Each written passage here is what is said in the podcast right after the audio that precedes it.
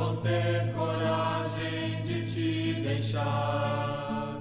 Olá, doutores! E aí, colegas? Fala, bichada! Bem-vindo a mais um Exalcast, o podcast feito por, com e para exalquianos. Eu não tinha planejado uma meta para lançar esse episódio, mas a meta mensal foi batida. Hoje faz 30 dias do episódio piloto. E agora a meta é dobrar a meta. Vamos ver se ainda esse mês eu consigo lançar o próximo.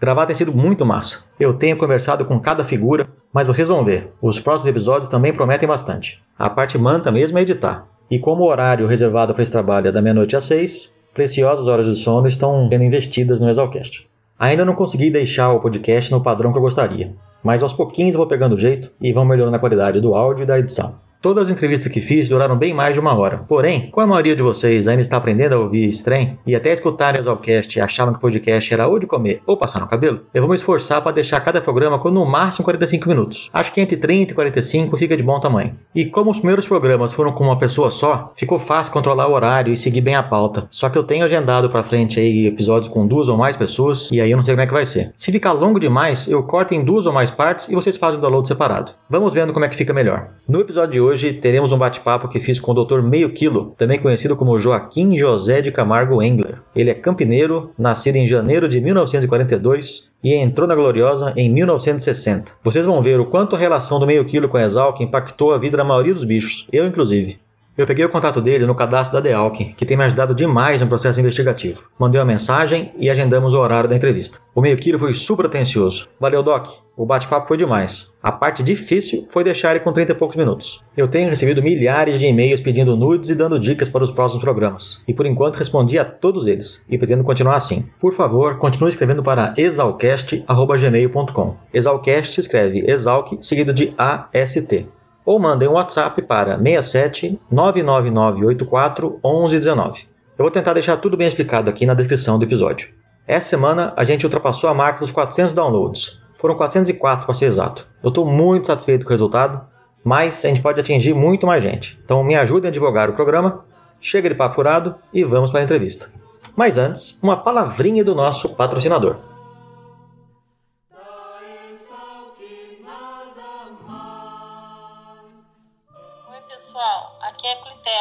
Sou da turma de 99, do Ano Fantasma, da turma do Dindim. Desde 2014, eu tenho um ateliê de brinquedos pedagógicos aqui em Piracicaba. São brinquedos Waldorf, feitos com consciência, com o intuito de humanizar a criança. Quem quiser mais informações, me passa um WhatsApp número 19 99354 5037. Aguardo o contato de vocês. Agora podem ouvir o podcast. tá saindo tudo errado. Pessoal, um último recadinho. Durante o episódio, vocês vão ouvir esse barulhinho aqui, ó. Isso significa que na hora da edição eu fiz algum comentário. Eu não sei se nos próximos farei o mesmo, mas eu achei que ficou interessante para a gente poder entender um pouco mais sobre as pessoas citadas pelo Dr. Meio Quilo. Agora, finalmente, vamos para o podcast. O que, que te levou a prestar Exalc, a fazer agronomia? Eu fazia o curso colegial em Campinas, no culto à ciência. E naquela altura era a minha intenção fazer engenharia elétrica na Poli. E quando foi um grupo de alunos da Exalc, eh, organizados pelo centro acadêmico, fazia uma exposição com filme sobre a Exalc.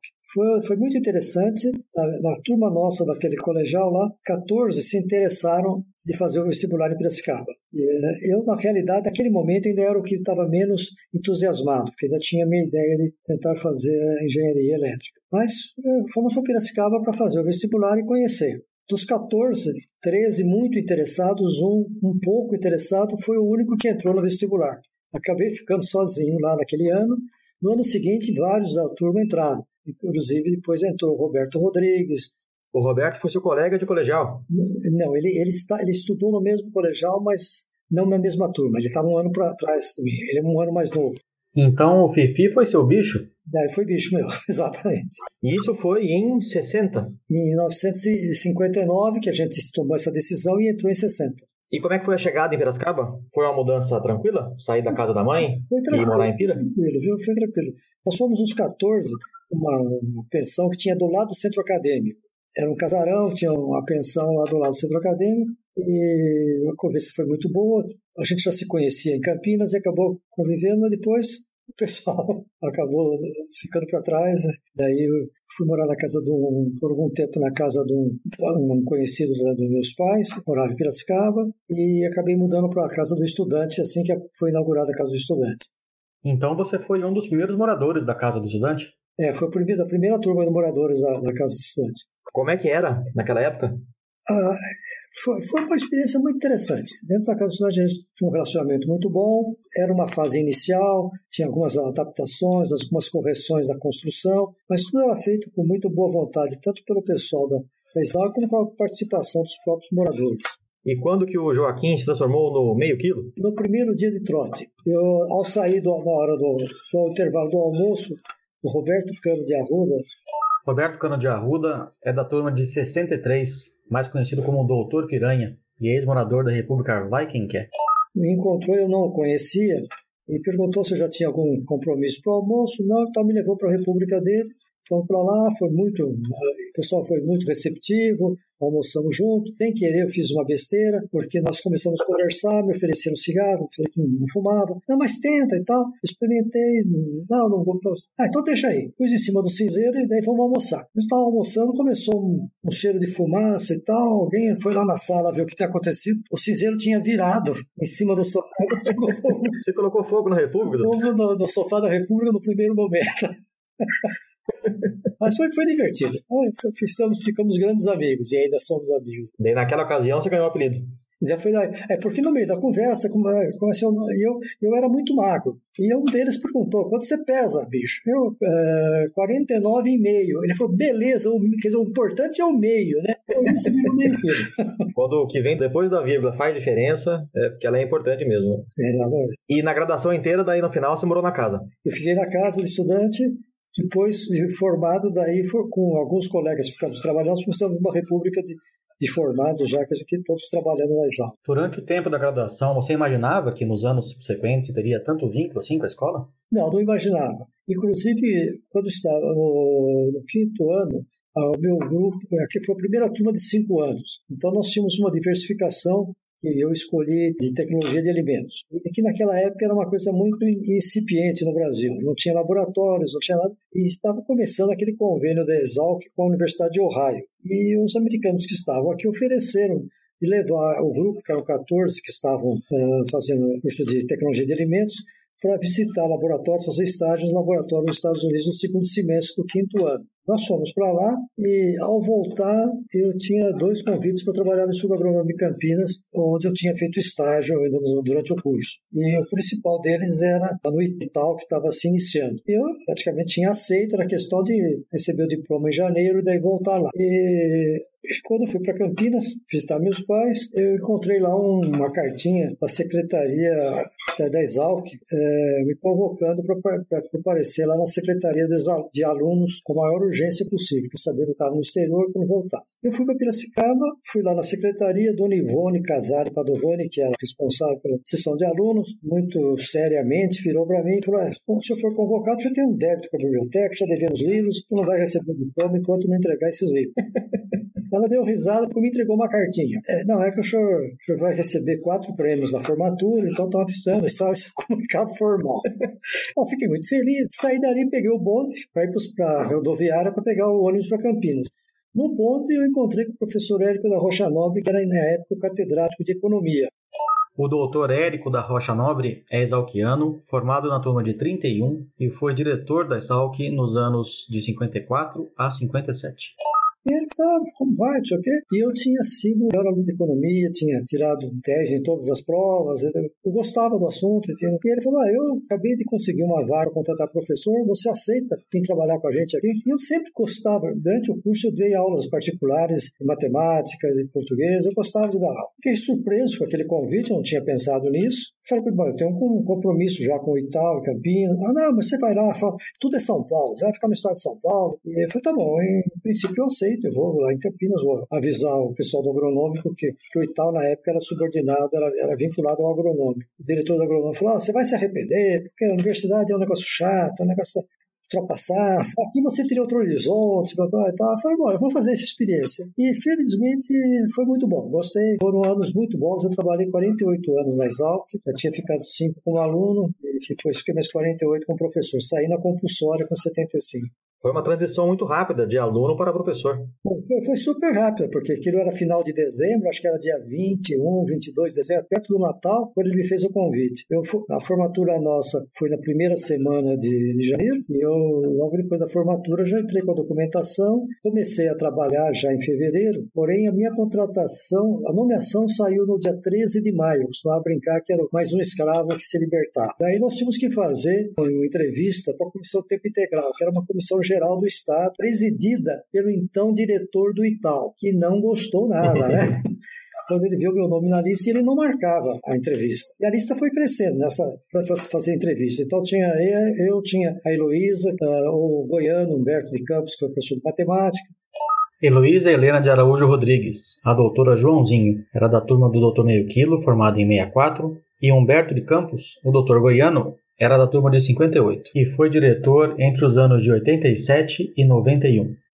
E nós ali naquela fila, a gente trabalhando sem poder ganhar, porque não, não, não participar da entrevista. Depois de muitas tentativas, no, no final de agosto, ah, o diretor Tozello, que era o diretor do Itaú, viajou para o exterior. O vice-presidente vice da Comissão de Tempo Integral era o diretor do Biológico. E ele foi 100%. Ele assumiu imediatamente, viu aquelas entrevistas e falou: Bom, o que está disparado esse pessoal da Piracicaba? E nos convocou os três, vai lá logo nos primeiros dias de setembro. Mas enfim, fizemos a entrevista, daí no final de setembro saiu a liberação. E eu recebi primeiro salário no dia 15 de outubro, dia em que eu ia casar no civil. Vou pegar o cheque, naquele tempo a gente recebia o cheque na tesouraria da Exal. Peguei o cheque, peguei o ônibus, fui para Campinas para a noite casar. Mas daí eles pagaram retroativo ou ficou por isso mesmo? Não, não, não. A partir daquele dia. Bom, as primeiras aulas a gente costumava dizer que era um trote do docente no departamento. Entre as diversas áreas, uma área que era contabilidade, contabilidade agrícola e contabilidade geral, que era muito chato. Então, o último que entrava tinha que dar essa aula e ficava torcendo para ser contratado um novo docente para você passar.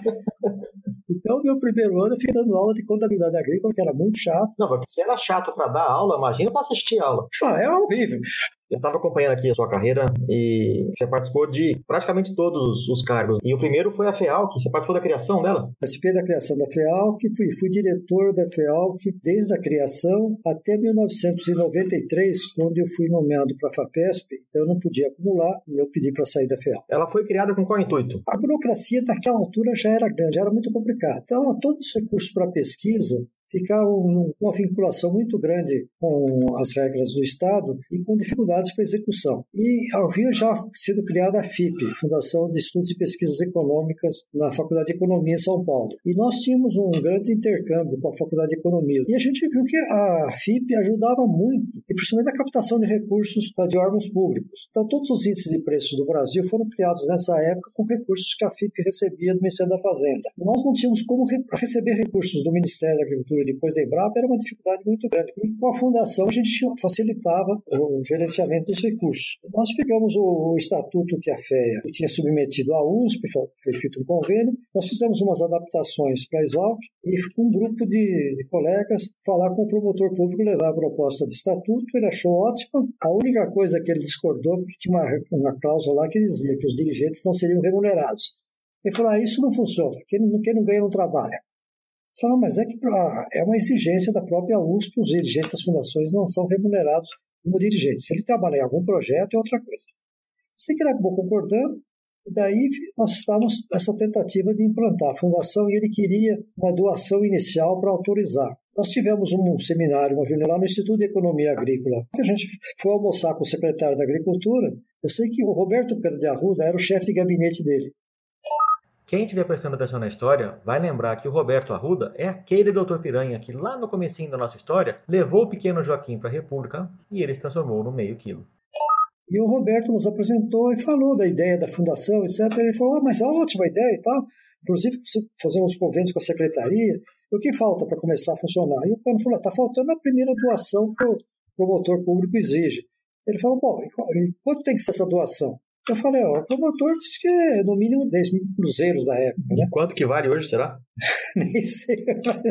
Eu sei que ele virou, ele virou falou pro cano, pega uma bolsa ali, pegou o talão de cheque, eh, falou para o cara, faz um cheque de 30 mil. Deu o cheque para Esse cheque está tá na sala de reuniões da FEALC, lá no, no quadro, que a gente fotografou na época.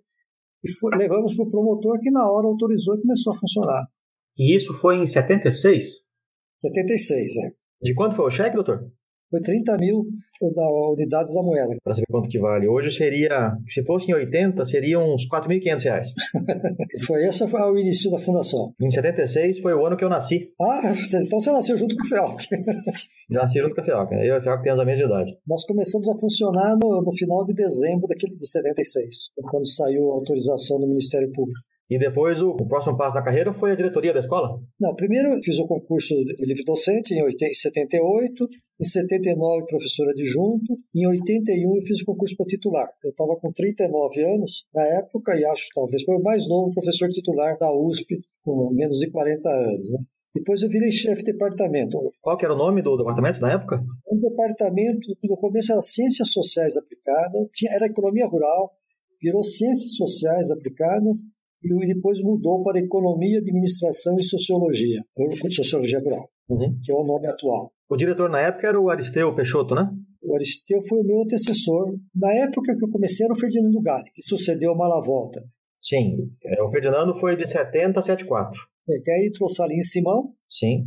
Depois o Aristeu Mendes Peixoto. E em dezembro de 82 eu comecei como diretor.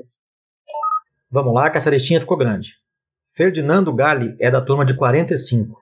Ele foi sucedido por Salim Simão, seu colega acadêmico, e depois por Esteu Mendes Peixoto, da turma de 49. E como foi a sua gestão e o processo para se tornar diretor?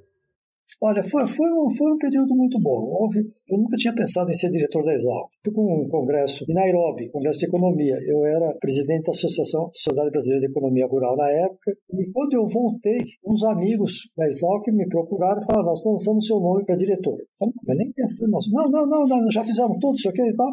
Bom, daí no mês seguinte teve eleição. A congregação na época tinha 32 membros. Tinha dois candidatos, o professor Ibrahim Otávio Abrão da turma de 56. Que era o departamento de geologia, tinha sido meu professor, que era o vice-diretor do Aristeu. E eu sei que foi feita a eleição e eu tive 31 votos dos 32. Me lembro perfeitamente que quando eu terminei o mandato, que foram inaugurar meu retrato lá, era tradição que um dos professores fizesse a saudação. Eu fui procurado pelo Ibrahim, que falou assim: Bom, eu quero, eu quero fazer a saudação porque eu fui o único que não votou em você. e não me arrependi muito, porque foi ótimo. E ele foi meu vice-diretor durante seis meses, fomos muito amigos. E eu sei que ele me fez, foi ele quem me saudou na saída. Mas foi muito bom. E foram anos tranquilos lá na escola? Foram tranquilos. Nós tínhamos, na época, grandes dificuldades orçamentárias, as instalações, laboratórios estavam em situação muito precária. Eu também, no dia 30, quer dizer, fui começar a trabalhar em, janeiro, né? Uh, primeiro dia de trabalho, dia 2 de, de janeiro, caiu uma tempestade enorme em Piracicaba, daquelas que inundava a rua do Porto e tudo mais.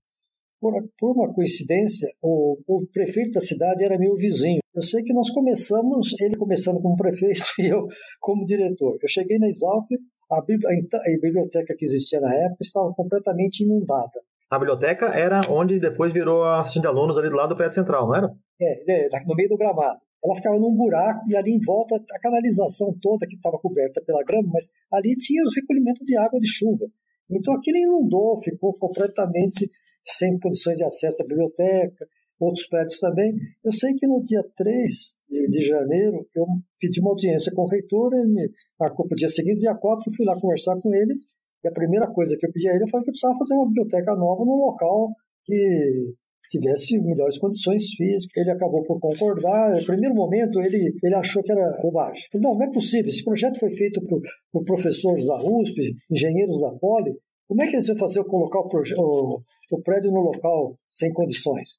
Não, não, eu, isso é, é, coisa. Eu vou mandar, vou mandar o pessoal lá de obras visitar e tal. Eles falaram, bom, é ótimo, é bom que eles vão lá logo para ver como está. Foram lá, viram aquelas marcas de água de um metro e meio dentro da sala da biblioteca perdemos muita coisa e tal, e acabaram concordando, foi feito o prédio da atual biblioteca, né? Foi a primeira coisa.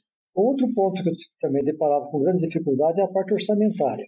Mas no mês de, de, de março de 83, primeira reunião do Conselho Universitário, que eu fui como diretor da Exalc, representando a Exalc.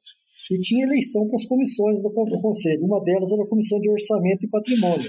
E daí um grupo mais novo do conselho, que eu era o mais novo do conselho, lançou meu nome e eu fui eleito para a comissão de orçamento, onde eu fiquei quase 32 anos. Fui presidente por 26 anos e eu vi que Ribeirão Preto, São Carlos e São Paulo, além das unidades de ensino e pesquisa, eles tinham um orçamento próprio para para a parte do campo. Tinham prefeituras que na época chamavam coordenação de campos, depois virou prefeitura. E eu comecei a lutar para que fosse criado o campus de Piracicaba, uma prefeitura com orçamento próprio. E fui conseguir isso no terceiro ano de diretor só. E foi criado o campus, foi criada a coordenação e depois virou prefeitura. E eu fui indicado como primeiro coordenador e primeiro prefeito. Foi nesse momento que você virou prefeito do campus. Eu acumulei com a diretoria da Exalc e a prefeitura do campus. Também naquela ocasião houve uma, uns problemas no Sena, saída de diretor, etc. Eu sei que por uns dois meses, quase três meses, eu fiquei acumulando também diretoria do Sena. Eu ia de manhã lá para o prédio da, da diretoria, ficava na diretoria e da prefeitura, que era no mesmo prédio, à tarde eu ia no Sena e assim fomos tocando a vida.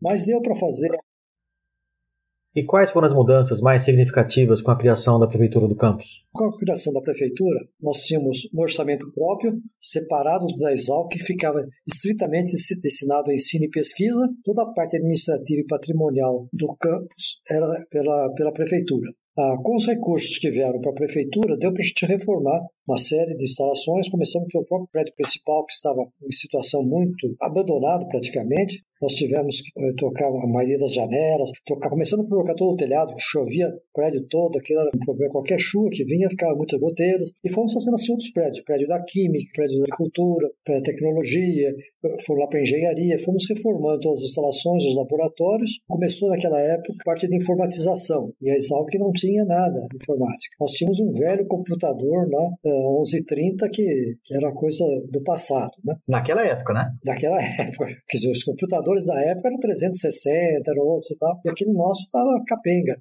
A maior parte das coisas a gente tinha que vir para São Paulo, porque os nossos computadores eram muito fracos. Eu propus e foi criado o Centro de Informática na Agricultura, o CIAGRE. Para a minha geração, que entrou em 95, e para as anteriores principalmente, o CIAGRE foi muito importante. A gente foi ter computador na República em 98, era um recurso caro, né? Um computador para 10 pessoas, tinha que ficar na fila e quando não dava para esperar, a gente corria para o SIAG. Bom, então o SIAG me ajudou muito a, a Exalc. Nessa época, a Exalc não pertencia à USP, né? A Exalc tinha toda a área dela sem registro patrimonial. Ela pertencia à Secretaria da Fazenda, Fazenda do Estado de São Paulo, em Piracicaba. E a gente tinha preocupações que a qualquer minuto, com um governador menos, menos vamos dizer, Sério? Pois é, podia começar a querer vender. E sabe que aconteceu isso, né? Porque quando o Luiz Queiroz fez a doação da fazenda, ele fez a doação para o estado de São Paulo. Então, o estado de São Paulo, que cuidava do patrimônio, era a Secretaria da Fazenda. Depois foram feitos outros acréscimos, outros adendos para complementar o campus e foi sempre ficando ligado à Secretaria da Fazenda. Eu, então, fui procurar ver como fazer, conversar na sessão de patrimônio do Estado, explicar que nós precisávamos fazer um registro patrimonial, aqui alocar formalmente. Pois eles falaram, bom, a primeira coisa, isso daí é um negócio muito demorado, vão levar anos, porque o senhor tem que pegar todas as escrituras de doações dos cartórios de Piracicaba. E aqui eram quase uma centena de doações. Eu falei, bom, eu vou tentar. Eu fui lá no, fui no cartório em Piracicaba, tinha dois cartórios na época, e no primeiro ele falou para mim assim, bom, isso daí vai demorar muito, porque como vocês não vão pagar nada, a, a Exalc é pública, eu não posso cobrar nada, então eu vou fazer isso nas horas vagas. Eu falei, bom, e quanto custaria para fazer isso? Ele falou assim, é, oh, eu vou fazer um levantamento, etc e tal. Bom, daí fui no segundo cartório. No segundo cartório, que era menor, eu fui lá expliquei o que era e falou para mim, bom, vai demorar um pouco, mas se o senhor tiver paciência, a gente faz esse levantamento. Eu falei, quanto tempo esse, você precisa? Ele falou para mim, ah, um mês eu faço. O outro me disse que ia levar anos, né? Bom, ele fez, eu lembro que na hora fui fazer o conto pagar, ele falou nada. Eu me lembro que eu fui sair dali, entrei no, no supermercado na época, que, é um, que era um dos poucos que tinha em Piracicaba, do lado da catedral, comprei uma garrafa de uísque, e fui lá e dei de presente para o funcionário do cartório que tinha feito o levantamento. Ele tinha trabalhado horas extras, sábado, domingo, porque ele gostava da Exalc. Ele foi por amor Exalc. Não, para Exalc eu vou me virar. Bom, daí voltei com o advogado da reitoria da USP e no patrimônio do Estado. E levei, falei, ah, vocês queriam as escrituras? Está aqui. Eram 88, 89 escrituras. Está aqui. Bom, já que você fez isso, agora a gente tem que fazer a nossa parte. Eu sei que eu fiquei uns quatro anos Quando eu saí, faltava o registro da última gleba, que dependia de uma, uma lei da Assembleia Legislativa autorizando a doação do Estado, a transferência do Estado para a USP. Por sorte nossa, um dos professores, que era o Jairo Matos, era na época deputado estadual. Jairo Ribeiro de Matos é da turma de 1955. E daí ele entrou com um projeto de lei na qual a Assembleia autorizava a Secretaria da Fazenda a transferir para a USP e para a Exalc aquele patrimônio. E com isso a gente fechou toda a área patrimonial da, da Exalc. E tem um título aqui que esse aqui eu tenho muita inveja: Cidadão Piracicabano. Ah, sim, isso eu fiquei muito feliz. 2007 foi, foi uma surpresa muito boa quando me comunicaram que eu tinha sido indicado para ser cidadão Piracicabana. Foi uma, foi uma festa muito bonita. Eles fizeram um filme envolvendo grandes etapas da minha vida, depoimentos de várias pessoas ligadas à Exalc, à USP. Foi, foi uma cerimônia muito bonita. Na hora da cerimônia tinha que contar a piada do arco, tarco, verba? não, não chegou tanto. Você foi no seu churrasco, nos seus quinquênios? No de 50, foi o último que eu fui. O pessoal foi da sua turma? Foi. Já, já tem muitos que faleceram, né? E como é que a sua turma está hoje? Está é, tá ativa? Vocês se encontram, conversam? Nos, nos, cinco anos, todos os que estavam vivos, a grande maioria sempre compareceu. Ah, depois dos 50 anos, começaram a fazer reuniões anuais. Mas tem um grupo que continua participando, trocamos muitas mensagens por e-mail, tem um grupo por e-mail que a gente interage. E tem algum parente que foi para Gloriosa também? Não, eu, o, mais próximo meu foi um cunhado meu, formou alguns anos antes de mim. Ele já faleceu. Foi uma das pessoas que influiu muito na minha ida para Exalc, porque ele era apaixonadíssimo pela Exalc. Então, quando a gente encontrava na casa dos meus pais e tal, ele falava muito bem, porque ele ficava balançando. E aí, com aquela visita da equipe de, de alunos lá, a gente decidiu. E durante a sua graduação, doutor, teve alguma passagem pitoresca? A Exalc, que tinha aquelas viagens de final de ano, né? Eram viagens de um grande número de alunos, geralmente iam para Uruguai, Argentina, etc. E o nosso, nosso grupo da, da, tecnologia de alimentos tinha aquela oferta para os Estados Unidos. O Ministério da Agricultura dos Estados Unidos pagava todas as viagens internas e nós acabamos ficando dois meses viajando de, de costa a costa dos Estados Unidos, em vários laboratórios, indústrias de alimentos. Mas tinha que chegar lá. Então precisava comprar as 14 passagens e nem tinha dinheiro para comprar passagem. Daí fizemos um grupo e vamos tentar arrecadar o dinheiro. Eu já tinha sido tesoureiro da comissão de formatura e tesoureiro também da comissão de viagem. E escalamos o pessoal para procurar algumas pessoas para nos ajudar. Eu fui para o Rio de Janeiro para conversar com o presidente da Vale, que era o Rubem Berta, para ver o que era possível fazer. O Hugo Leme, que era o diretor da Exalc e era ministro.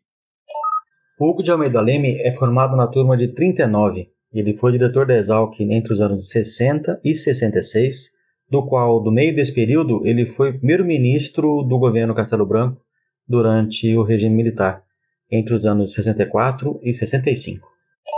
Nos ajudou, ele fez o contato com o presidente da Varig, marcaram lá uma audiência e eu cheguei lá, contei o caso, o que nós pretendíamos, etc. Ele falou, ah, é ótimo, chegou em boa hora. Ontem nós tivemos uma reunião da diretoria da empresa e ficou decidido que, em vez de dar passagens para políticos, instituições religiosas, nós vamos dar para universidades e instituições de pesquisa. Então, quantas passagens você precisa? Eu falei, são 14 alunos, são 14 passagens. Falei, você já tem sete. Opa! Cada passagem que você comprar, eu dou mais uma. Você tem que arranjar dinheiro para sete. Eu falei, bom, beleza, né? Bom, daí lá eu fui lá na Embaixada Americana conversar com o representante do Ministério da Agricultura americano porque eu tinha que dar uma resposta se a gente ia conseguir o nosso passagem. Fui lá e falei, não, já tenho a metade das passagens, né?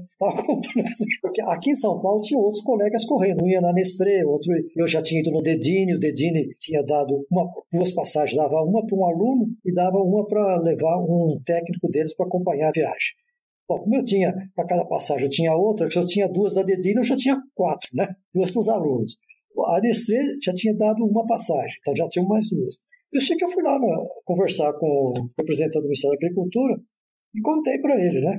E o americano, muito esperto, virou mim e falou assim: Ah, é, vocês têm? Pois então nós vamos comprar as passagens dos professores, uh, também com desconto, porque as passagens dos professores que acompanhassem o grupo era pago pelo governo americano. Então, quando eles falaram que eles pagavam a passagem dos professores, era para ir dois professores acompanhando o grupo. Eu fui lá e convenci mais três professores, o total da tecnologia de alimentos, aí. Eu falei, se for cinco professores, eu tiver cinco passagens pagas pelo governo americano, eu vou lá na Varig e troco por mais cinco para os alunos, né? Uhum. E ele falou, não, eu vou comprar, mas o desconto vai ficar para vai ficar o governo americano, nós vamos comprar na Varig. E saí dali chateado e tal. E ele falou, tá bem, você pode voltar aí. Foi do almoço, está pronto já. As passagens já leva. Quando eu voltei depois do almoço, o funcionário que era responsável pelas despesas, a compra de embaixada, falou para mim, você não imagina o que aconteceu. Ele fez uma requisição para comprar cinco passagens na Varig e foi negado, porque o governo americano só pode comprar empresa americana. Então nós temos cinco passagens aqui da Panamérica. Melhor eu pegar as passagens e ir embora, porque se ele encontrar o senhor aí no caminho, vai ficar uma fera. Porque ele autorizou cinco passagens pensando que ia pagar duas e meia pela Varig. E eu, eu, vou, eu já paguei as cinco passagens integrais para Panamá. Eu peguei as passagens e corri lá no Rubem Berta. Fui lá na Vale, falei, me desculpa, eu estou de volta aqui e tal, aconteceu isso. O senhor aceita as passagens da Panam para a gente trocar por, da compra da Varig, né? Não, e isso o presidente da Varig? O presidente da Varig, que era o Rubem Berta. Mas o que, o presidente da Varig ia fazer com passagens da Panam? Mas, mas o que você quer? A gente tem que tentar, né? Ou não, eu já tinha. Eu e falei para ele, falei, olha, eu preciso comprar as 14, eu tenho cinco passagens da Panam, se o senhor aceitar, tem mais cinco para os alunos. Já tenho duas da, da Didine, tem mais outra da coisa. Tá? Ele falou para mim, bom, mas isso aí quem, não é eu que, eu que tenho que autorizar, quem tem que autorizar é a Panam. O senhor tem que ir na Panam e pedir para a Panam endossar a passagem para Vale. Se a Panam endossar, eu aceito. Eu falei, bom, mas eu não conheço ninguém da Panam. E cara de pau, virei para ele e falei, não dá para o senhor ligar para o presidente da Panam? Ele falou: Olha, pela sua ousadia eu vou ligar. Na minha frente, ele mandou a secretária ligar, falou e tal, e contou a história, que era um grupo de estudantes, não sei o que. O, o presidente da, da Panam foi 100%. Ele falou: Não, eu endosso. Fala para essas passagens aqui, eu endosso. Se você aceita passagens nossas, está resolvido. Fui lá na Panam correndo, ele endossou, voltei na Varig.